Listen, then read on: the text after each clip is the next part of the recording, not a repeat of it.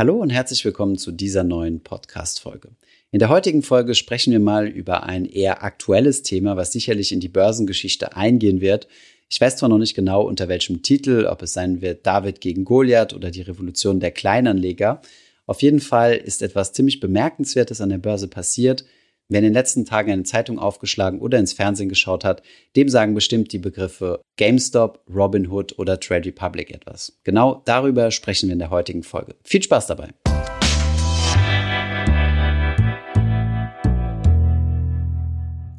Wir sprechen heute darüber, was in den letzten Wochen bis Monaten an den Börsen so los war. Stichwort GameStop und Robinhood. Und zwar haben sich die Kleinanleger gegen Hedgefondsmanager angelegt und das erinnert mich zumindest stark an Occupy Wall Street vor ein paar Jahren und ist auf jeden Fall ein historisches Event, finde ich. Thomas, was genau ist passiert? Was ist da los? Genau, also wir haben ja jetzt schon ähm, uns äh, in verschiedenen Euphorien da reinziehen lassen und quasi auf unserem äh, Twitch-Kanal auch schon live darüber berichtet und quasi live alles mitbekommen.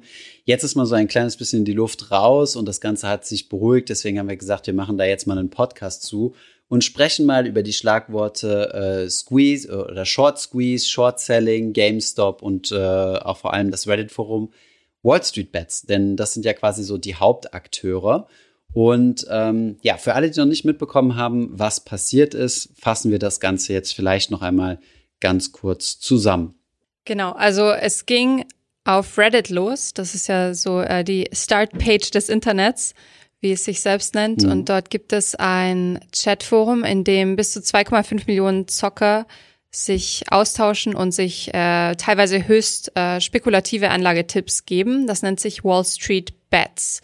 In Deutschland gibt es einen Ableger davon, richtig? Genau, also das, äh, die alt, also es gibt auch in Deutschland so ein Forum, das heißt äh, Mauerstraßenwetten, ebenfalls auf Reddit und im Endeffekt ähm, es ist eine ziemlich äh, ja, wilde Mischung aus Memes, also lustigen Bildchen und gleichzeitig auch ähm, sogenannten YOLO-Wetten. YOLO steht hier für You Only Live Once. Das bedeutet, sie hat mehr oder minder das ganze Vermögen auf eine Karte gesetzt, eine hochspekulative Position um damit äh, ja möglichst äh, schnell reich zu werden und, und, und möglichst hohe Returns ähm, zu erzielen. Diesmal hat das Ganze wohl scheinbar geklappt, zumindest mal für einige. Die ähm, Anleger auf Wall Street Bets haben sich äh, mehr oder minder koordiniert, also ohne sich tatsächlich in einer illegalen Weise zu koordinieren, aber haben quasi alle auf, auf eine Sache gesetzt und beziehungsweise auf eine Aktie und das war in diesem Fall die GameStop-Aktie. GameStop hat an sich keine, keine große Zukunft, zumindest haben das solche ähm, große Hedgefonds so gesehen.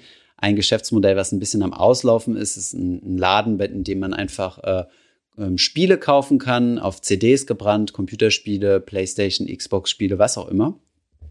Und äh, ja, große Hedgefonds haben gesagt, wir äh, setzen auf den Untergang von diesem Geschäftsmodell und haben sogenannte Short-Positionen aufgebaut und das ziemlich äh, über einige Jahre hinweg. Und ähm, ja, Short-Position können wir gleich noch ein bisschen genauer drauf eingehen, ist, wenn man quasi auf fallende Kurse setzt. Genau, und das ist eine stark umstrittene Taktik, ähm, die den Hedgefonds auch eine gewisse Machtposition gewährt. Und ähm, die ähm, User auf Reddit haben sich eben sozusagen dagegen verschworen, haben gesagt, komm, wir spielen denen jetzt einen Streich und wir treiben den Kurs in die Höhe, indem wir uns alle verabreden und zu einem bestimmten Zeitpunkt in GameStop investieren. Neben mhm. GameStop waren übrigens auch andere Unternehmenswerte ähm, Teil dieser Aktion. Ähm, AMC, BlackBerry, Nokia und in Deutschland Warta ähm, waren unter anderem am Start. Alles Unternehmen, die mehr oder weniger gelitten haben, teilweise auch nicht, ähm, aber deren Kurse eben nicht sehr hoch bewertet waren vorher. Mhm. Also nicht so die typischen Tech-Aktien oder Tesla oder so fancy Unternehmen, sondern es waren halt wirklich überwiegend äh, langweilige Unternehmen. Du hast das Thema ähm, Short Selling, also quasi äh, auf Deutsch heißt es Leerverkaufen, kurz angesprochen. Ähm, wird tatsächlich immer sehr kritisch gesehen, ähm, da vor allem Hedgefonds das anwenden. Andere Finanzinstitute dürfen solche, solche ähm, ja, spekulative Positionen gar nicht anwenden. Es gibt aber natürlich auch ähm, berechtigte Gründe, Short Sellings zu betreiben, zum Beispiel durch Absicherungsgeschäfte oder andere. Ähm, möchte ich jetzt so im Detail gar nicht drauf eingehen. Aber ich würde eigentlich gerne mal erklären, wie so eine, eine Short-Position aufgebaut wird. Also wie man denn tatsächlich auf fallende Kurse setzen kann. Denn dann kann man eigentlich ganz gut verstehen, worauf diese Reddit-User gesetzt haben.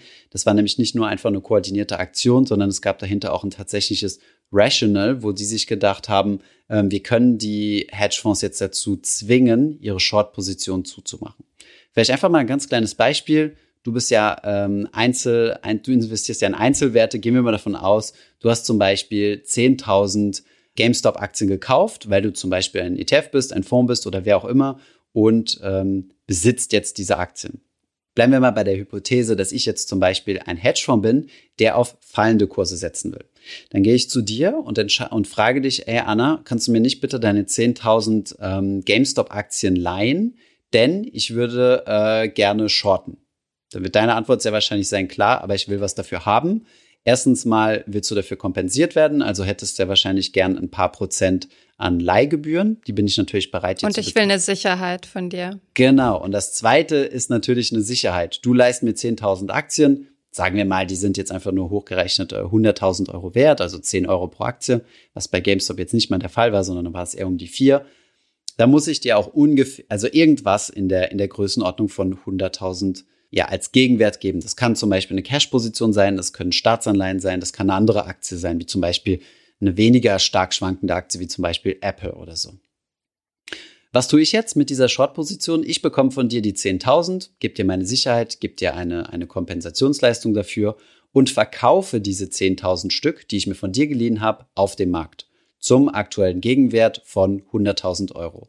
Das bedeutet, ich habe 100.000 Euro auf der Bank, habe aber keine einzelnen Aktien mehr, schulde dir auf der anderen Seite aber diese 10.000 Aktien. Und schon habe ich einen Leerverkauf getätigt. Ich habe etwas verkauft, was mir nicht gehört, was ich mir geliehen habe. Wie kann ich damit jetzt Geld verdienen? Nehmen wir mal an, der Kurs halbiert sich zum Beispiel, fällt von 10 Euro auf 5 Euro, dann wäre die Gesamtposition von 10.000 Aktien nur noch 50.000 Euro wert. Das bedeutet, ich würde dir nur noch 50.000 Euro schulden, denn so viel sind ja die Aktien nur wert.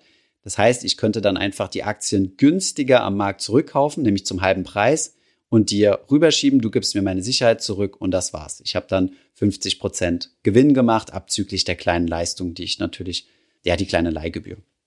Der Haken dabei ist, dass wenn die Kurse steigen, du in die Not gerätst, dass du ja mehr zurückzahlen musst, als du dir ursprünglich von mir geliehen hast.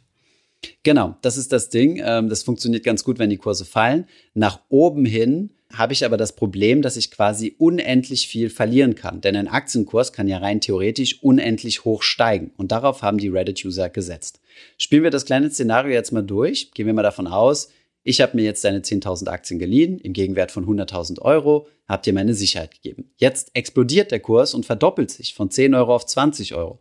Auf einmal sind die Aktien, die ich dir schulde, nicht mehr 100.000, sondern 200.000 Euro wert. Was wird da die erste Reaktion sein, die du vermutlich haben wirst? Ich will mehr Geld von dir. Genau, denn du hast nur 100.000 Sicherheiten und denkst dir auf einmal, oh Gott, ich vertraue Thomas nicht, dass er noch 100.000 irgendwo rumliegen hat und mich kompensieren kann. Und was ist, wenn der Kurs weitergeht? Du rufst mich also an und dieser Anruf hat einen, äh, hat einen ganz speziellen Namen, den einige von euch vielleicht schon kennen, nämlich den sogenannten Margin Call. Du rufst also an und willst von mir mehr Sicherheiten haben. Die kann ich dir zähneknirschend liefern. Ich habe noch zufälligerweise 100.000 Euro rumliegen. Das kann ich, kann ich noch leisten in Staatsanleihen, in, in Aktien oder wie auch immer und erhöhe somit meine Sicherheitsleistung auf 200.000 bei dir. Wissend, dass wenn ich meine Position zumachen will, also meinen mein Leerverkauf äh, quasi beenden will, müsste ich die Aktien zum doppelten Preis zurückkaufen, also zu 200.000 und dir zurückgeben. Das heißt, meine Spekulation oder meine Hoffnung lautet immer noch dahingehend, dass äh, die Kurse wieder fallen werden, dass wenn ich meine Position zumache, auch nicht diesen Verlust realisieren muss. Genau dasselbe ist bei GameStop passiert, nur dass der Kurs nicht äh, sich verdoppelt hat, sondern von 4 Euro auf zwischenzeitlich 400 Euro gestiegen ist, also sich quasi verhundertfacht hat. Ich in, ich glaube, zwei Monate oder sowas. Ja, in vier Wochen plus 1700 Prozent. Ja. Und da muss man sich mal überlegen, ähm, da gibt es sicherlich einige Margin Calls und auf einmal ähm, wird es bei mir eng. Ich kann dir keine Sicherheitsleistung mehr geben.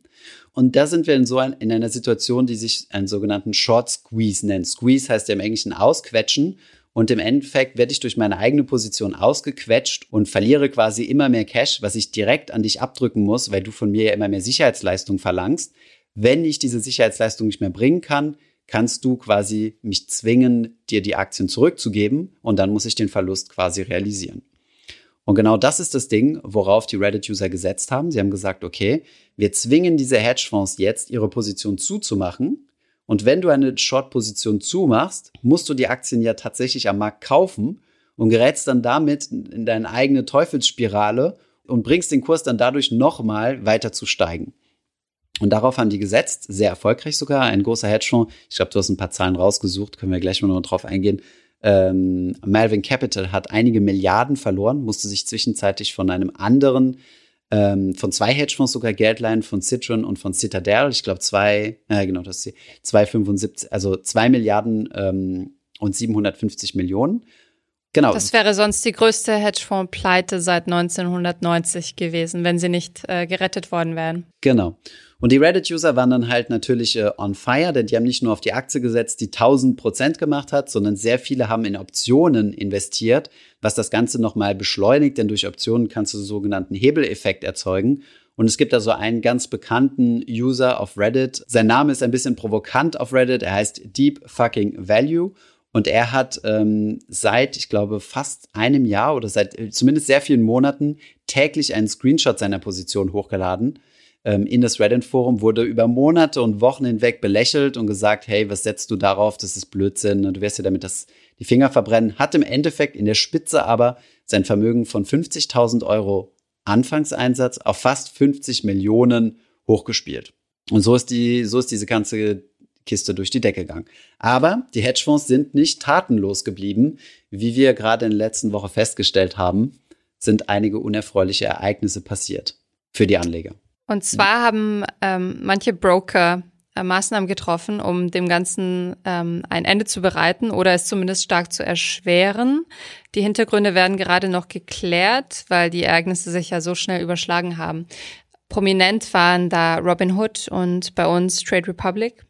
Robinhood ist äh, ein ähnlicher Neo-Broker, bei dem man meines Wissens gar keine Gebühren hat beim Traden und deshalb sehr umstritten, weil er eben auch zum Zocken verführt und teilweise auch junge Anleger da mitmischen und hebeln und so weiter und sich verzocken. Und äh, bei Robinhood gab es dann eben Handelsbeschränkungen, weil da verrückt hohe Handelsvolumina gehandelt worden sind, ähm, vor allem mit GameStop.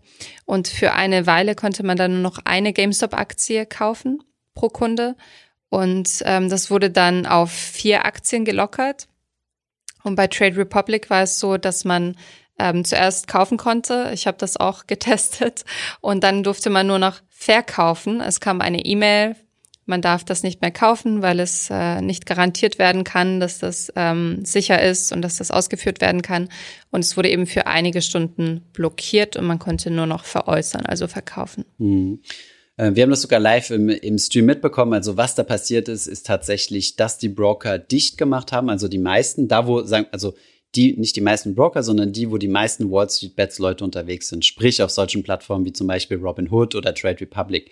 Die haben dann tatsächlich äh, das Orderbuch einseitig zugemacht. Das heißt, man konnte zeitweilig überhaupt keine äh, GameStop-Aktie mehr kaufen und auch von den anderen Zockertiteln, AMC und so weiter, konnten überhaupt keine Titel mehr gekauft werden. Das haben wir im Livestream live mitbekommen und die Entrüstung äh, auf unserem Discord-Server äh, äh, wurde uns teil oder auch im Stream waren über 2000 Leute gleichzeitig da und wollten über das Thema diskutieren. Und auch prominente Leute haben sich eingeschaltet. Elon Musk hat getwittert, äh, bekannte amerikanische Politiker haben getwittert, Tyler Winklevoss hat getwittert, äh, viele viele Stars aus der Entertainment-Branche, aber auch hier in Deutschland, Gronk und Unge, haben sich auf die Seite der Privatanleger geschlagen, haben gesagt, dass es Marktmanipulation seitens der Broker ist. Denn wenn du keine Aktie mehr kaufen kannst, sondern nur noch verkaufen, ist die Kursrichtung eigentlich prädestiniert und den Brokern wird dann, wurde dann Marktmanipulation ähm, unterstellt. Jetzt gibt es natürlich noch keine endgültige Klärung, was passiert ist. Die Broker sagen natürlich, dass sie keine Wahl hatten, weil die Clearingstellen zu viel Kapital von denen als Sicherheit gefordert haben. Das ist natürlich gut möglich. Robinhood hat über Nacht eine Milliarde Kapital eingesammelt. Jetzt vor kurzem nochmal zwei wenn ich mich nicht irre, nochmal 2,4 Milliarden, also in vier mhm. Tagen, ich glaube, fast vier Milliarden Kapital eingesammelt. Ähm, das bedeutet, dass hier tatsächlich äh, ja, der, der Broker sicherlich nicht sehr weit äh, vor dem Kollaps war. Und ja, im Reddit-Forum haben sich alle gegen diese beiden Apps oder gegen, gegen alle Broker gewendet, die, äh, die das einseitig zugemacht haben und quasi so den Kurs Donnerstag zwangsläufig leicht zum, äh, zum Abschmieren gebracht haben. Ähm, der hat sich dann aber freitags äh, wieder ein bisschen gefangen. Es war doch auch so ein äh, Bad Review Bombing am Start, ne? Da hattest du was geschickt. Auf Google wurden ähm, schlechte Bewertungen von Robinhood teilweise zurückgenommen, weil es ja, genau. eine ziemliche Masse an Negativrezensionen gab. Also zwischenzeitlich, äh, da muss man sich mal vorstellen, wie krass das Momentum ist, ja, wie viele hunderttausende Menschen da, da aktiv sein mussten. Ähm, die Bewertung von Robinhood und auch von Trade Republic sind im Apple und im Play Store auf 1, also von 4, irgendwas, also 4,5 glaube ich, auf 1,1 Sterne zusammengebrochen. Ja. Und äh, das haben die dann, das haben die dann korrigiert. Äh, Google hat dann später diese, äh, diese negativen Reviews wieder gelöscht. Welche Begründung dahinter steckt, weiß ich jetzt nicht genau.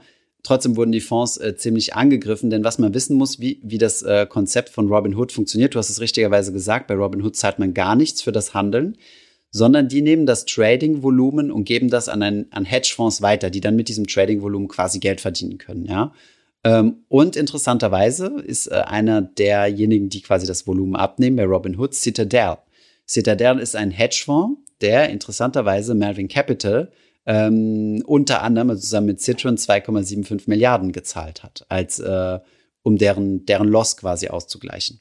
Das bedeutet, hier gibt, liegt natürlich die Spekulation nahe, dass Citadel zu Robin Hood gesagt hat, ey, macht mal die eine Seite dicht, nämlich die Käuferseite. Aber es sind alles noch Spekulationen und wird jetzt natürlich von der SEC analysiert und äh, auch in Deutschland ist die BaFin bei Trade Republic dahinter genau zu analysieren, was da los ist. Was man aber sagen muss, ein Broker ist nicht dazu verpflichtet, deine Order auszuführen. Das steht natürlich in den Terms and Conditions. Das kann er nämlich gar nicht. Also er kann sich gar nicht dazu verpflichten, deine Order auszuführen. Und ähm, er sichert sich da ab. Ob da jetzt irgendwelche Marktmanipulation am Start war oder nicht, das ähm, bleibt noch zu klären. Du hast ja schon gesagt, dass ähm, es jetzt Untersuchungen gibt, die stattfinden auf beiden Seiten tatsächlich. Also die Aufsichtsbehörden checken, ähm, ob Robinhood und Trade Republic ähm, rechtens vorgegangen sind, ob es da eine Art Manipulation geben könnte, ähm, aber auch andersherum werden eben diese Absprachen in sozialen Medien stark ähm, beobachtet. Und ähm, ja, manche Politiker, aber auch ähm, wichtige Menschen im Finanzwesen in den USA haben sich schon dahingehend geäußert, dass äh, solche konzertierten Aktionen ähm, stark bewacht werden müssen. Und ähm, das, das sorgt für viel Aufschrei. Also mhm. in Richtung Occupy Wall Street wieder. Ist auch, ist auch ein bisschen schwierig, finde ich ehrlich gesagt, weil im Endeffekt das Einzige, was gemacht wurde, ist ja, dass die Leute in Wall Street Bets gepostet haben, was sie gemacht haben und gesagt haben, hey, guck mal, wie ich es mache, kommt doch mit und so weiter. Aber es ist keine Aktion im Sinne von, dass ich zum Beispiel äh, ja, die Gruppe tatsächlich zusammengeschlossen haben, gesagt haben, morgen kaufen wir oder solche Dinge. Also da wirklich eine Marktmanipulation oder eine illegale Absprache ähm, äh, zu nachzuweisen oder zu unterstellen, ist sehr schwierig. Auch dahingehend, dass dieses Forum ja komplett öffentlich einsehbar ist. Du brauchst ja nicht mal einen Reddit-Account, um dort reinzuschauen und dort mitlesen zu können. Von daher schwierig. Übrigens noch, noch eine interessante Zahl, die ich im Kopf hatte. Ich glaube, ähm, bevor, bevor dieser, dieser ganze Hype um, um GameStop losging, war die, war die Aktie um die 400 Millionen wert oder waren es 200? Wir sind jetzt mittlerweile in einer Größenordnung, wo wir nicht mehr bei 200 Millionen genau sind. Und ähm, ist dann halt gestiegen bis auf ein Volumen von 10 Milliarden. Genau. Und ähm, war zwischendurch sogar bei 40 Milliarden, also in der absoluten Höchstphase. Und ähm, das Trading-Volumen am Donnerstag war 200 Milliarden an einem Tag. Da war die Aktie in der Spitze 10 Milliarden wert. Das heißt, das Unternehmen wurde zweimal, also im Gesamtwert gehandelt. Das sind unglaublich hohe Zahlen. Und von daher ist das schon glaubwürdig, wenn die Broker sagen, Trade Republic ist zwischendurch übrigens auch einmal zusammengebrochen. Also es gab gar keinen Zugang mehr zur App für, für eine Stunde oder so. Ähm, von daher ist es schon irgendwo auch sicherlich nicht unwahrscheinlich, ja, dass, äh, dass da Marktmechanismen einfach nicht mehr greifen bei, bei so einem gigantischen Ansturm an, äh, an Trading-Volumen. War mit Abstand natürlich die meistgehandelste Aktie äh, am ganzen Markt. Und ähm, der Spuk ist vorbei, wie wir anfangs schon festgestellt haben. Zumindest scheint es so. Die Kurse sind stark mhm. eingebrochen wieder. Was passiert jetzt? Ja, es hat sich übers Wochenende natürlich ein bisschen beruhigt. Ne? Im Reddit-Forum haben sich natürlich alle motiviert, am Montag nochmal voll loszulegen. Ähm, es sind sehr unerfreuliche Meldungen gekommen. Es gab Spekulationen, dass Malvin Capital ähm, 53 Prozent äh, seines, äh, seines Portfolios verloren hat, was natürlich äh, eine gigantische Summe ist, also wirklich halbiert. Ich weiß jetzt nicht, ob das jetzt nur der Januar-Trade ist oder das gesamte Kapital. Das wurde leider nicht, äh, nicht genauer präzisiert. Auf jeden Fall hat die Hedgefondsbranche einen extremen Schlag, äh, äh, ja, Schlag abbekommen. Es, ähm, Wall Street Bets ist auch auf andere Assets losgegangen, unter anderem auf Silber. Ähm, da waren, waren dann aber nicht alle so dabei, weil das natürlich nochmal eine ganz andere Wette ist, auf einen Rohstoff zu wetten als auf eine Aktie. Da sind zum Beispiel Short-Platzierungen völlig normal. Möchte ich jetzt, brauchen wir jetzt vielleicht nicht so in Detail drauf eingehen. Aber ja, äh, wir haben eben noch mal auf den Kurs geguckt. Er war gestern stark negativ, heute auch noch mal rund 30 Prozent negativ. Nur kam jetzt irgendwo von um die 400 und ist jetzt, hat sich irgendwo bei 100 eingependelt. Wir wissen natürlich jetzt noch nicht, ob es nicht noch mal eine Rallye gibt und was noch mal passieren wird.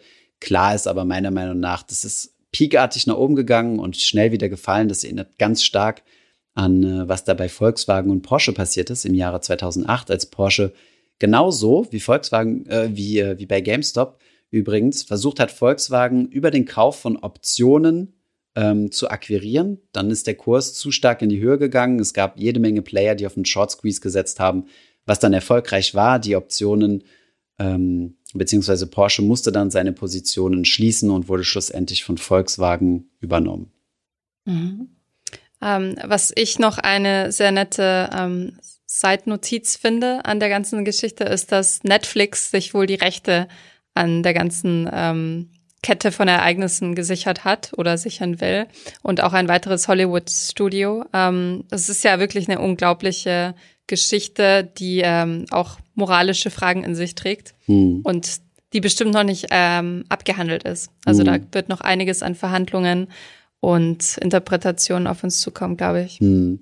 Vor allem, was mir aufgefallen ist, es sind, wir waren in so einer emotionalen Börse, wie ich das schon lange nicht mehr oder echt noch nie erlebt hat. Also es war wirklich so emotional. Wir waren mit vier Moderatoren, äh, wir haben vier Moderatoren im Twitch-Stream gebraucht, um das Ganze zu moderieren. Die Emotionen gingen wirklich wie die Aktienkurse, komplett durch die Decke und total am Boden. Und äh, man muss mal in diesen Wall Street Bets lesen, das kann ich als Entertainment äh, wirklich jedem mal empfehlen. Das sind Leute und das ist kein Spaß. Das sind nicht einfach irgendwelche Posts oder so, sondern das sind Amerikaner, die ihre Lebensersparnisse voll auf diese Aktie gesetzt haben und jetzt 80 Prozent im Minus sind.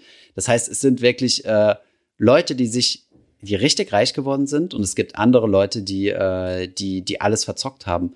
Und ja, jetzt möchte ich vielleicht mal so eine kleine eigene Einschätzung von mir geben, die ich, die ich, die ich auch hier oder da mal geäußert habe. Ähm, vielleicht revidiere ich meine Meinung, wenn mal ein bisschen mehr, ein bisschen mehr Fakten, ein bisschen mehr Daten da sind. Aber meiner Meinung nach gibt es in dieser, in diesem Schlagabtausch keine Opfer. Ähm, möchte ich mal vielleicht ganz kurz erklären. Fangen wir vielleicht einmal durch die Broker an, ja, die gesagt haben, äh, dass sie überrannt wurden und so weiter und dass sie noch nie so ein Volumen hatten und leider alles abstellen müssen und auf einmal Mails an ihre Kunden schicken und sagen, Achtung, das hier sind ganz große Spekulationen, das solltest du nicht machen. Das sind nämlich genau die Apps, die auch äh, junge Privatanleger und Privatanlegerinnen dazu gebracht haben, vermehrt zu zocken ähm, mit Derivaten zu handeln oder den, den Zugang zumindest zu Derivaten zu vereinfachen. Also meiner Meinung nach ähm, ist es so ein bisschen, wie, wie hat Goethe gesagt, die Geister, die ich rief oder sowas im, im Zauberlehrling. Mhm. Von daher denke ich nicht, dass die Broker irgendwie als Opfer dastehen können. Genauso wenig sehe ich das bei den Hedgefonds. Ähm, vielleicht ein Detail, was wir eingangs noch vergessen haben zu erwähnen, ist, dass diese Hedgefonds dieses Short-Volumen in illegale Höhen getrieben haben, nämlich auf über 100 Prozent. Es wird von 120, 140 Prozent gesprochen vom verfügbaren Free Float der Aktien. Das bedeutet, ähm, es wurde mehr als 100 Prozent der verfügbaren Aktien am Aktienmarkt wurden geschortet, also als äh, zum Leerverkauf gesetzt. Das heißt, eine unermessliche Spekulation, ja, also extrem riskant. Ich meine, so arbeiten halt Hedgefonds. Ja, von daher ist es eigentlich auch normal, dass wenn man Risiken eingeht, dass dieses Risiko irgendwann mal schlagend wird und ich kann dann nicht im Nachhinein kommen und sagen, na ja, diese bösen Wall Street Bets teilweise werden, werden die auch sehr beleidigend bezeichnet, ja, junge Leute oder, oder, oder Arbeitslose oder Retards teilweise auch, ähm, was ich ein bisschen unrechtfertigt finde. Auf der anderen Seite finde ich auch das Lager der Wall Street Bets Leute, ähm, das habe ich auch relativ begrenztes Mitleid, sagen wir es mal so, für diejenigen, die sich die Finger verbrannt haben, denn dasselbe Spiel, auch das war eine extreme Spekulation. Ich setze da auf eine Firma, die de facto nicht mal ein Zehntel von dem wert ist, was die derzeit an der Börse gehandelt wird und hoffe, dass ich damit noch steigende Kurse haben kann. Von daher vielleicht zusammenfassend nochmal ein kleiner Appell. Ich finde es mega entertaining, sich sowas anzugucken und super spannend. Aber wenn ich nicht irgendwie ähm, noch ein paar Casino-Euros rumliegen habe, würde ich da auf jeden Fall von solchen Spekulationen die Finger lassen. Und man weiß nie, in welche Richtung es geht. Es ist halt einfach hochgradig emotional und da, wo es Gewinner gibt, wird es dann auch Verlierer geben, ja. Schönes Fazit, genau. Es war ähm, sehr spannend wie ein Film. Und es wird ja vielleicht bald auch einen Film oder eine Serie dazu geben.